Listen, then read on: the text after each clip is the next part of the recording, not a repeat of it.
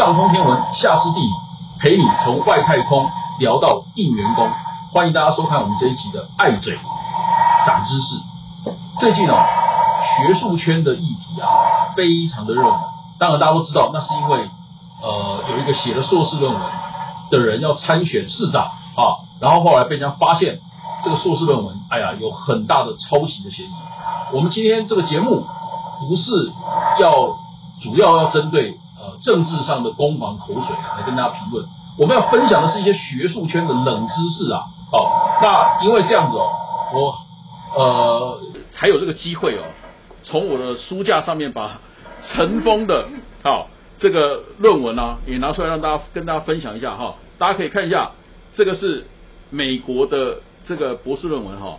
呃，这大家都讲说论文我们在台湾论文要呃缴到中央图书馆好，然后呢你要不要上那个呃呃电子系统，我让大家随时可以看好。那呃，美国的这个博士论文，哈，它基本上大家都会把它送到一个叫做叫做 UMI，哈，它是密西根大学好成立的一个这种资料库，就专门收集博士论文，哈，那它长得就是这个样子，好，所有的不管你是哪一个科目的卡比哦，长得都是这个样子，哈。那我要这个主要跟大家讲的是说，我马上拿出来哦，最重要是说，大家写论文的心态啊，其实基本上都是希望说。呃，能够有一天被人家看见了，好，所以呃，这种我们看到说最近的 case 是哦，呃，居然这个有有一位指导老师哦，他指导了一百五十几位学生啊，哈，好像只有五个人是愿意把自己的论文公开的，哈，这这在我看来这个心态我是很难理解了，哈，但是我们今天重点是要跟大家分享一些学术圈的冷知识，哈，所以就像我们跟大家讲的这个节目。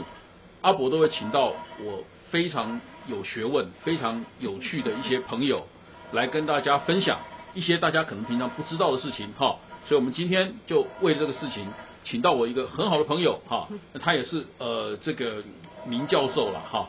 我们台大新闻所的古黎明古老师，哎，主持人跟大家问个好吧。主持人好，呃，各位观众大家好。哎，那个古老师，你们。台大现在因为这个这次这个事件啊，也变成是一个风暴的中心了哈。虽然我们今天不是要谈这个个案哦，那个让正人节目去谈了，但是我们从这个事情，我们跟大家讲一点我们学术圈哦的一些大家可能不知道的一些 know how 哈。我想要先先问，请问你一下哈，这一次这个事件引发了一个一个第一个问一个问题，有人在主张，居然有人就跳出来了哈，跳出来就是帮这个当事人辩护说。学生哈，呃，不是这个学术伦理啊适用的对象哈。你这一点先给我们解惑一下，我们慢慢跟大家把这一次的事件所引起的一些呃学术伦理上其实有答案的事情啊，我们跟大家解惑。先讲第一个，学生是不是呃学术伦理就是也是就是抄袭规定哈的禁止防止啊？学生是不是他的规范对象？呃，学生当然是，因为反抄袭是反对这种行为，嗯呃，跟这个抄袭者的身份是没有关系的。嗯，也就是说，不只是说学生写论文啊，呃，各种各样的论文，呃，这甚至上课的什么报告啊，然后包括他如果要呃这个把论文送到期刊呃，希望可以发表的，就没有一个是。会允许抄袭这种行为的。对，所以跟你你是学者或是学生的身份是没有关系的。反正你只要做学术发表，就是要要这样。OK，这一点哈，那个古老师跟我们讲的很清楚。然后我们也跟大家补充一点呃物证了哈。这个是呃台学呃台湾我们国科会的学术伦理规范。另外这个中文的是学术伦理规范哈。然后这个是呃耶鲁大学跟印第安纳大学的学生手册哈。里面都有关于学生的权利、呃责任，还有他的行为，里面都特别有提到一个字哈，就是我们讲的 plagiarism 哈，就是我们现在都很知，大家学术圈内都很知道的这个字，这个字就是抄袭抄袭的意思哈，这个字我们会在荧幕上秀出来，呃，让大家知道这个字怎么拼哈，所以。第一个讲说，呃，学术伦理规范反抄袭是管学者，而不是管学生，这个绝对是错的，哈。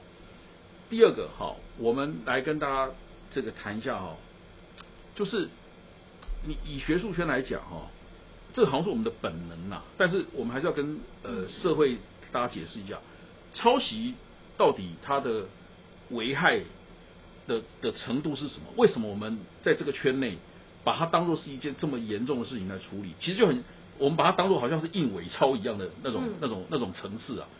可是为什么？我觉得我们要还是要跟大家讲一下。好，呃，第一个在个人的层面呢，这就是一个诚信问题，哦，是一个很基本诚信问。因为你抄袭呢，等于就是剽窃别人的东西，哎，对，然后把它说成是自己的东西，对，哦，所以这个绝对是在在诚信上面是有很严重的瑕疵。虽然他不是偷钱，可是他其实偷的，呃，很多时候是我们觉得比钱还严重的东西。最主要是说，他把别人写的东西据为己有。哎，对，所以他，所以他可以变成这种偷窃。OK。对。那呃，如果就就群体的层面来讲呢，这就是一个公平性。嗯。因为每一个不管学生还是教授，那你在写任何论文、任何报告，这就是你这个学术圈里面呢，都还是有一些基本的规范。嗯。那基于这个公平性，因为所有的人写出来的东西都是基于某一些。公平的规范，然后来来审视这些作品哦，到底能不能够发表，或者到底能不能够因而由此来取得学位，或者是取得许多的奖励嗯。呃，所以如果说有些人如果可以觉得抄袭是可以的话，那他其实就也破坏了这个这个制度的公平性。对对，那那刚那个呃，古老师讲这两点，大概是是呃，我们学术圈为什么把。呃，抄袭哦，其实当做是跟跟那个法律上硬伪钞哦一样程度严重一样的一样的行为啦。那我们我们刚刚还没有谈到说你拿这个去诈欺别人所带来的那种破坏性哈。我们要完全刚刚完全朱老师讲的是学术圈对这个事情哈，纯粹讲说他抄袭的带来的这个危害哦，还没有讲到说你用抄袭的成果。拿到学位，然后去欺骗，比方说你的雇主，还没有去谈到这一块哦，好，所以大家都知道说，其实这个事情我们把它看得非常的严重哈，是因为它是呃，等于是在学术界里面一种一种最违反学术伦理的一种最严重的行为啦，好，那这一次的这个事情哦，呃，我觉得我特别要请问这个古林老师，这个这个第三个这个相关的问题啊。因为这个这一次，除了当那个当事人本身以外，哦，也很多人提到说，老师啦，哦，对于学生的硕论啊，要负起责任，好，那也当然也很多人指责，是指责的对象是老师，因为老这个事实上就这个事件来讲，老师也跳出来帮学生这个背书嘛，哦，那那当然他的背书我们觉得问题很多啦，嗯，好，但但是我们谈一个比较 general 的问题，就是说，老师对于硕论。到底应该要负到什么样的一个责任？那呃，他是不是要去负责抄袭都是他的事？我知道这个事情，我们呃学术圈的看法跟一般外界可能不完全一样，能不能请你跟我们讲一下？好，呃，如果讲到不管是学生的硕士论文或者是博士论文，那个作者就是学生本人，而且只有一人，不可能有共同作者。嗯嗯。那么指导老师他是什么？他负的是指导的责任，嗯。哦，所以他并也不是作者，嗯，啊之一的。那老师指导是在指导什么呢？就是说，关于指导什么，我觉得这个不同老师会有呃不同的认知哦，不同学科也可能不一样。对，那因为我也看过很多老师呢，他就是提了一个大方向，那同学就自己去找资料。嗯嗯。但是也有的老师呢是。很非常重视细节的，每一个细节他会注意哦。呃，文献怎么做？呃呃，怎么搜集资料？怎么分析资料？怎么写作？啊，包括这个呃参考书目要怎么列？这些体例，很多老师就说有的要求的很很细啊。对，大部分老师的要求都是非常细节的哈。而且呢，就是我个人的经验呢，就是只要指导老师真的有认真指导过，他一定知道。这份论文是学生自己写的，还是他去抄别人的？对，对对，一定会知道，一定会知道。嗯，对，因为通常指导老师都会给学生很多修改的建议，而且不止一次，所以学生通常交出来的论文都已经修改过无数次了。对。然后到口试的时候，那口试委员还会挑出很多毛病。对。所以你说你要做到呃，另外找到一份论文跟你的论文长得很像的，几乎是不容易。就算开始题目有点类似，到最后做的方向啊、做的方式啊、写作的方式都会差很多的，所以是很容易判定。嗯。是都有是不是有抄袭的成分？嗯，所以所以老师对于呃学生要负这种指导的责任，那我因为我们也都呃这个当过在看过人家硕士论文，看过当过人家考试委员，所以事实上那个论文是不是你这个学生自己的？好，然后老师是不是有尽指导的责任？那个就古老师你的看法，你觉得这个是容易判断的一件事？很容易判断的，很容易判断。嗯，对，而且。我我觉得学生就算呃你说有一点点抄袭哦，可能是在文献的地方，因为文献你本来就是要去写别人已经做过的研究哦。那如果题目很类似的，那可能每个不同学校的学生找到的文献是大同小异哦。所以你你很有可能去，就说他没有去看别人研究的呃结用文章的原文，而他去抄了别人做的。呃，文献整理，这有可能啊，还有可能。那那通常这个，因为哲老师只要他经验很丰富，他一看就知道是抄的，因为那个很多那个文字表述的方式啊，跟他自己写的差很多，你知道？所以所以刚既然您一开始就已经说了，我也同同意说，指导老师其实如果有认真指导的话，这是一个很容易判断的事情，就是不是学生自己的东西，然后呃，他有没有？抄袭的这种嫌疑哈，好，那那那当然我们也必须谈一下，既然要谈学术圈的这种冷知识，那请问一下，你觉得学术圈这种老师哦，放水的情况啊，你觉得算严重吗？呃，你可以说放水是说的不好听啊，呃，说的好听一点呢，就是呃老师很。尊重学生的自主性。啊，那老师只是提供一个方向，然后让学生自己去发挥。嗯但是我看过的比较基本上就是说，因为指导学生是非常花时间的，对，尤其是到最后写作的的那一块，那个老师常常就真的是要修改啊，那个是非常花时间的。这一个老师，他同一个时间能够指导论文的数量啊，不可能太多。嗯，如果是很多的话，老师就没有办法很仔细的看每一样东西。嗯嗯嗯。那像我们所上是，我们是有一个呃内部的规定，就是老师同一个时间能够指导学生的论文的数量，我们是有一个上限。嗯嗯。啊，那尽量就说不要超过那个那个上限。那这个想法呢，是我也是赞成，就说毕竟一个人的时间是有限的，你要教书要做研究，还要改学生的论文嗯，而且像我花很多时间跟去跟学生讨论的，那你如果收这么多学生，对，那你的时间有限，你就在每一份论文上，你能够投注的心力是不多的，对，那就会就会形成我们刚刚讲这种品质控制，哈，有时候是。这个有有点问题的这种状况就会出现了，好，就算你不是刻意的啦，好，我们现在讲的都是一般性的状况。那因为针对这样哈，呃，最近台大有有好像有有下了一个一个一个公文呐，好，就是说要求啊，说学生在毕业离校之前呐，论文要通过一个叫做呃，可能用电脑程式去跑的原创性比对啦，好，那对于这样的做法，你觉得对老师指导至少？它其实讲起来是一个低标哦，这个要跟大家讲清楚哦哈。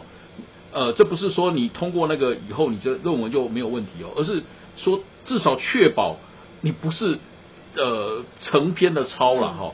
那现在台大现在好像才刚做了这个要求啊哈。那有些学校好像已经做了这个这个要求了。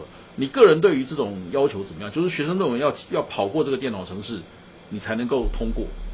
因为之前也出过一些状况。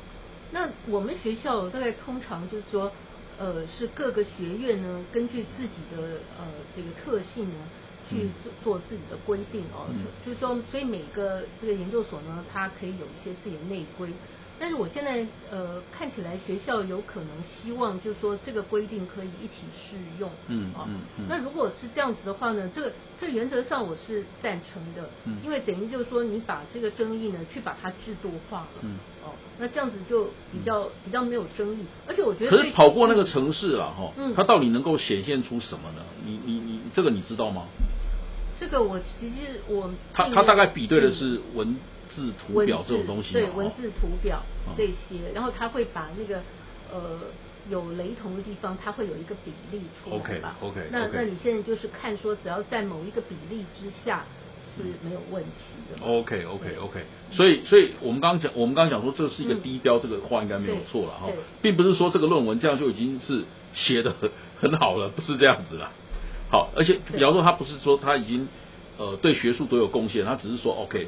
你大概跟他现有的资料库的文献，你你不是特大量都是从人人家那边借过来的啦，好，可以这么说了。我觉得基本上就是说，这个论文是你自己写的，OK，那写的好不好，那是另外一回一回事。理解理解。那那我觉得这是也是一个很重要的我们学术圈的一个。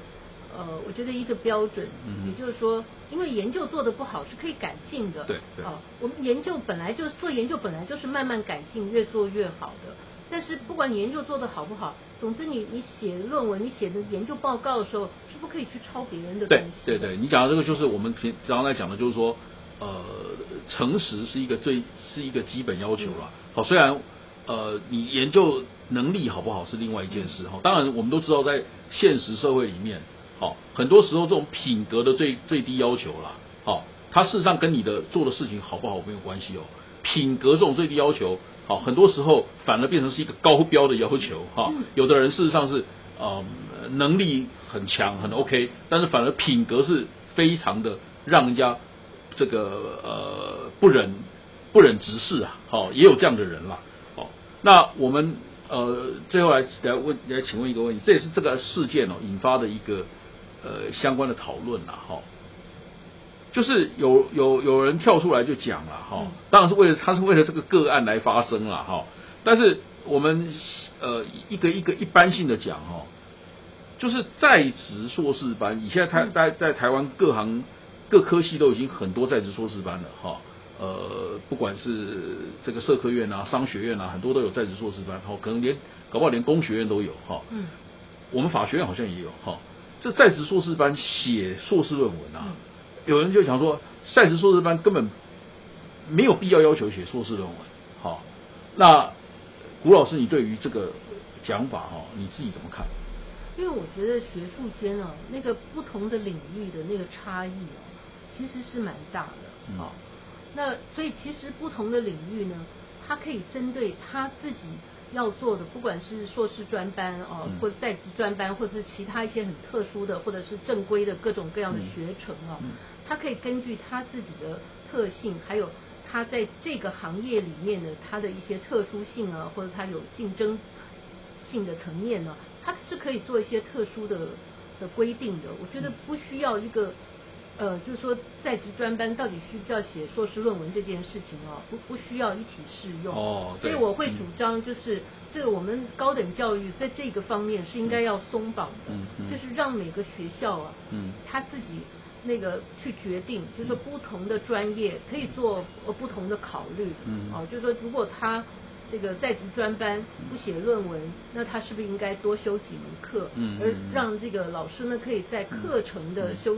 修课上面呢去做比较多的要求，哦，那这个一定要高等教育松绑了，才才有可能。好，那这一点我跟你讲，我也我也赞成那个古老师的的说法哈。那那那，但是我们最后还是要这个，因为讲到这个问题啊，我们还是要附带提一下。